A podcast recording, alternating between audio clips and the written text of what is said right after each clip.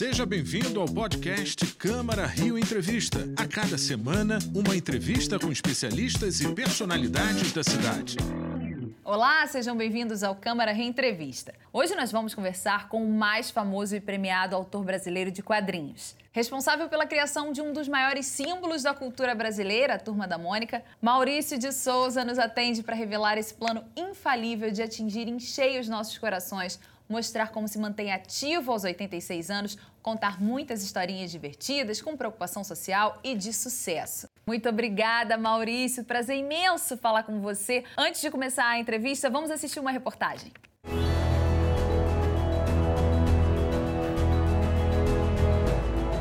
Conhecido como o pai da Mônica, Maurício de Souza tem também outros nove filhos de carne e osso.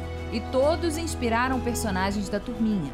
Aos 86 anos, o artista já é bisavô e a numerosa família só parece aumentar, já que se estende a cada um dos fãs que coleciona através de gerações. É como se fosse um parente querido de todos os brasileiros, pois não há quem não conheça, não se encante ou não se identifique com as historinhas criadas por ele. A Turma da Mônica é um dos maiores ícones nacionais. Os gibis são a principal ferramenta de iniciação na leitura no país. Objetos de troca, valiosas relíquias, as revistinhas acompanham o crescimento das crianças e se atualizam. Meninas, vou dar um pulinho no mercadinho da esquina. Legal, mãe. A turma da Mônica Jovem, em que os personagens têm cerca de 15 anos de idade, chega a atingir uma tiragem de mais de 500 mil exemplares mensais.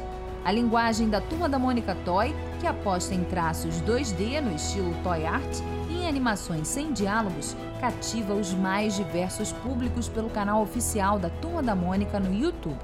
Fora os almanaques de atividades, livros ilustrados, álbuns de figurinhas. A Turma da Mônica extrapola o imaginário popular e os produtos licenciados estão por toda parte são mais de 150 contratos em 13 diferentes setores da economia, com grandes empresas que geram quase 3 mil itens com personagens de Maurício de Souza em diversas categorias. Jogos e brinquedos, roupas, calçados, acessórios, decoração, higiene pessoal, material escolar e papelaria, alimentação, vídeos. Maurício de Souza, já há muitos anos você começa as suas palestras, as conversas com o público, os encontros com os fãs, sempre perguntando quem entre os presentes, entre os participantes, aprendeu a ler pelas historinhas da Turma da Mônica. E a resposta é sempre a mesma. Uma imensa maioria, esmagadora, praticamente unanimidade, levanta a mão. Quando você começou a desenhar lá em Santa Isabel, onde você nasceu, ou então em Mogi das Cruzes, onde viveu parte da sua infância, Passava pela sua cabeça algo assim? Quer dizer, quais eram os seus sonhos mais mirabolantes de menino?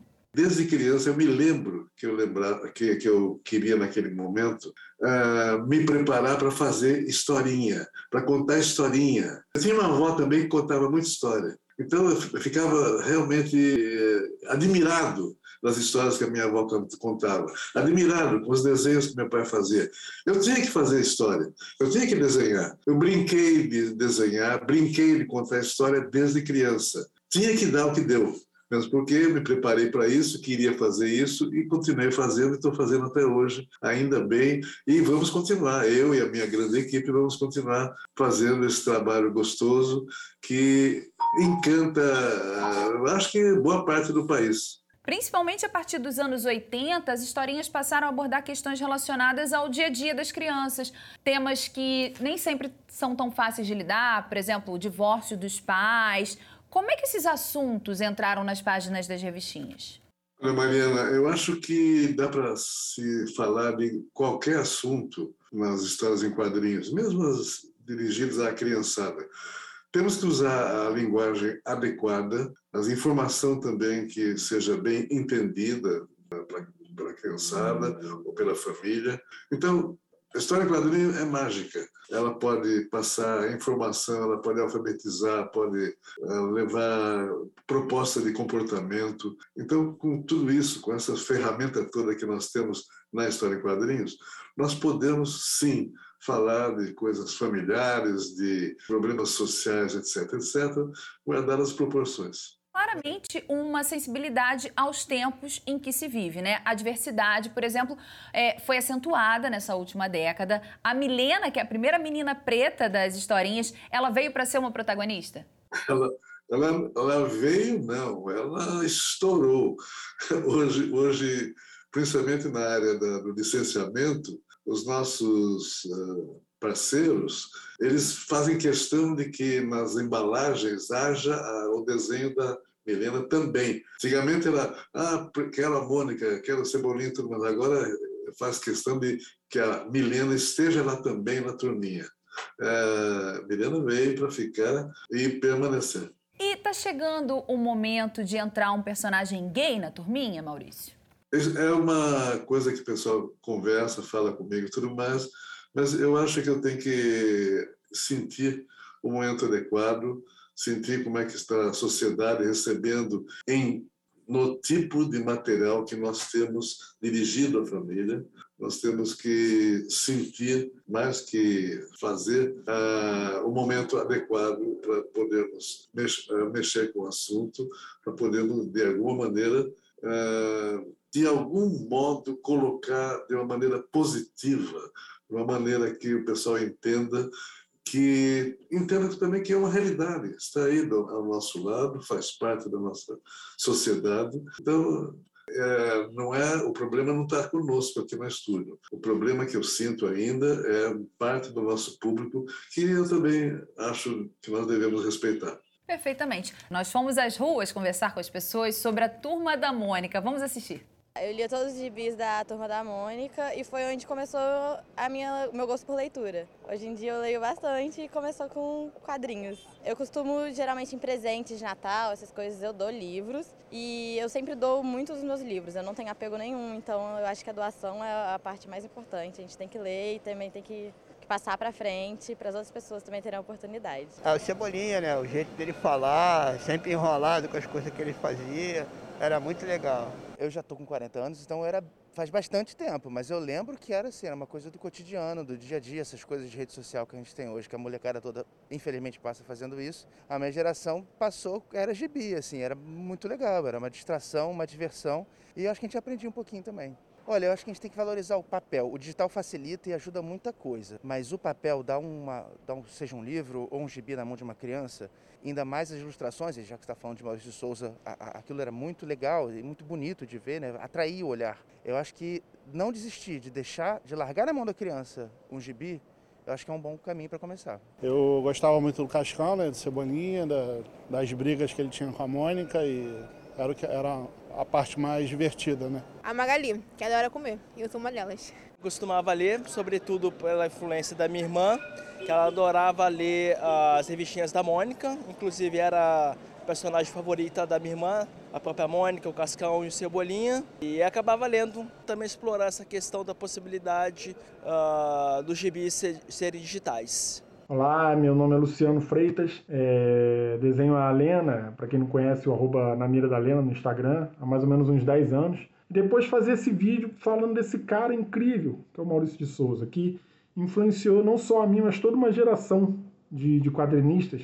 Nossa, é, embora no meu desenho não tenha ali uma, uma, uma característica tão marcante assim do Maurício, mas acho que na base de tudo o Maurício está. Na espessura do, do traço, no contraste das cores, na paginação, layout, acho que tudo eu, eu, eu meio que me referencio no, no Maurício de Souza. É impossível, não. É, é a coisa que eu, que eu lembro assim de estar tá lendo, por querer ler desde moleque, assim, acho que a primeira coisa foi um gibi da, da, da, da, da Turma da Mônica. Então, eu fico muito feliz e orgulhoso de ter o Maurício de Souza, assim, considero ele o nosso Charles Schulz, o nosso Walt Disney. É, ele é incrível, é, como ele vem até hoje se, se reinventando, agora fazendo, agora não, já há um bom tempo fazendo gráfico novo, chamando novos artistas para fazer, é, dar uma nova cara a velhas histórias. Cara, isso é de uma generosidade, abrir portas para novos quadrinistas, é sensacional. Fico muito feliz de, de poder falar do Maurício de Souza. Um Um grande abraço para ele e para vocês. Muito obrigado pelo convite. Maurício, você sabe que essas entrevistas foram muito fáceis de serem feitas, porque basta falar seu nome, o nome da turma da Mônica, as pessoas já abrem um sorriso, param tudo que estão fazendo e dá para perceber que elas só pensam em coisas boas. Isso é um prêmio, é um retorno para o senhor? Você falou bem, é um prêmio, um retorno, uma felicidade e uma obrigação, não só isso, não é obrigação só, uma responsabilidade. O que nós demos até agora, oferecemos para o público até hoje, coisas alegres, positivas, divertidas, ah, para a família principalmente, nós temos que continuar com isso, com esse clima para nós é fácil, para mim é fácil, eu nasci fazendo isso. Mas temos que ter essa lembrança de que temos um grande público, simplesmente a população brasileira, acompanhando a Turma da Mônica na sua vidinha, nas suas peripécias, nas suas briguinhas também, e nas suas uh, mensagens alegres, divertidas, sempre com uma historinha com um final feliz. E o público é de zero ao infinito, né? Você gosta de interagir pelas redes sociais também, né, Maurício? Além das páginas oficiais da Turma da Mônica, que estão sempre antenadíssimas com os memes, com os assuntos do momento. A Turma da Mônica também vira e mexe, vira meme. Você posta muita foto do fim de semana na chácara, das gracinhas do netinho mais novo, da cachorrinha. Você gosta disso? Adoro, é o meu, a minha maneira de conversar e saber o que está acontecendo e o que, que o pessoal pode estar tá falando sobre o nosso trabalho. É, o, vamos dizer, o meu termômetro. É, com isso, eu vou fazendo alguma coisa ou deixando de fazer alguma coisa no estúdio. Ah, maravilha, temos essa possibilidade de falarmos com o público com essa facilidade. E eu não tenho ninguém fazendo isso para mim, é eu que faço diretamente. Maurício Araújo de Souza prestigiou sua mãe. Maurício Araújo de Souza. Araújo é esposa do papai. O audiovisual se tornou um carro-chefe da Maurício de Souza Produções, né? Desde o sucesso dos longas Laços e Lições, agora também com as séries. Há planos, inclusive, para um filme do Chico Bento, da Turma do Penadinho, filmes da Turma da Mônica Jovem também. Muitas coisas. E o filme com a história da minha vida, que que vem aí. Já estamos iniciando o projeto. Eu acho que fim do ano que vem nós teremos o filme sobre a minha vida, baseado numa, num livro de memórias que eu lancei há uns anos atrás. Ah, o filme vai ser é uma situação interessante que eu gostei muito, porque o filme vai ser produzido por duas produtoras muito importantes Focus é uma delas e Disney é outra. Vai ah. ser um filmaço. Não tenho a menor dúvida. E haja história para contar, hein? Você sabe que o diretor falou para mim, Maurício, não está cabendo tudo que você fez na vida, não está cabendo num filme só.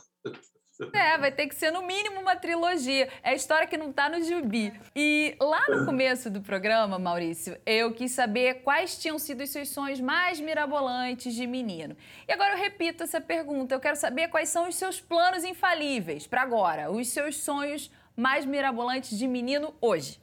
O menino que ficou no Maurício, ele realmente não para de pensar, de querer brincar, de querer experimentar. E atualmente estou querendo dar uma virada no licenciamento da empresa, dirigindo os produtos para o nosso público idoso. Eu acho que o idoso de hoje, que o ser humano, brasileiro, inclusive, logicamente, está é, chegando nos 80, 90, 100, em algum caso aí. O meu médico me ameaçou que eu vou me ameaçou de que eu vou chegar a passar os 100 anos. Espero que sim. Você está falando comigo, meu médico mesmo, doutor Sérgio. Eu espero que o prognóstico dele esteja bem, como estão os diagnósticos que ele tem levantado também. Mas vamos lá. Vamos lá para o idoso que deve começar a receber daqui a algum tempo os produtos. Eu quero dar para o idoso a boneca e a bola, para eles brincarem também, como brincaram quando eram crianças, como eram jovens e tudo mais. Então, essa, essa esse é o objetivo mais próximo que estamos estudando agora. Eu não tenho palavras para agradecer por essa entrevista, por esse contato, esse bate-papo e essa troca de ideias. Muito obrigada, Maurício de Souza. Até uma próxima oportunidade. Obrigado, Mariana, pela oportunidade e até a próxima. Um abraço. O Câmara Reentrevista dessa semana fica por aqui. Você pode rever esse conteúdo pelo canal da Rio TV Câmara no YouTube, além de acompanhar as novidades da Câmara Municipal no nosso site, câmara.rio e também nas nossas redes sociais pelo arroba Câmara Rio. Muito obrigada pela companhia. Até a próxima. Esse foi o podcast Câmara Rio Entrevista. Acompanhe as notícias sobre a Câmara do Rio em nosso site, câmara.rio e nas nossas redes sociais, arroba Câmara Rio.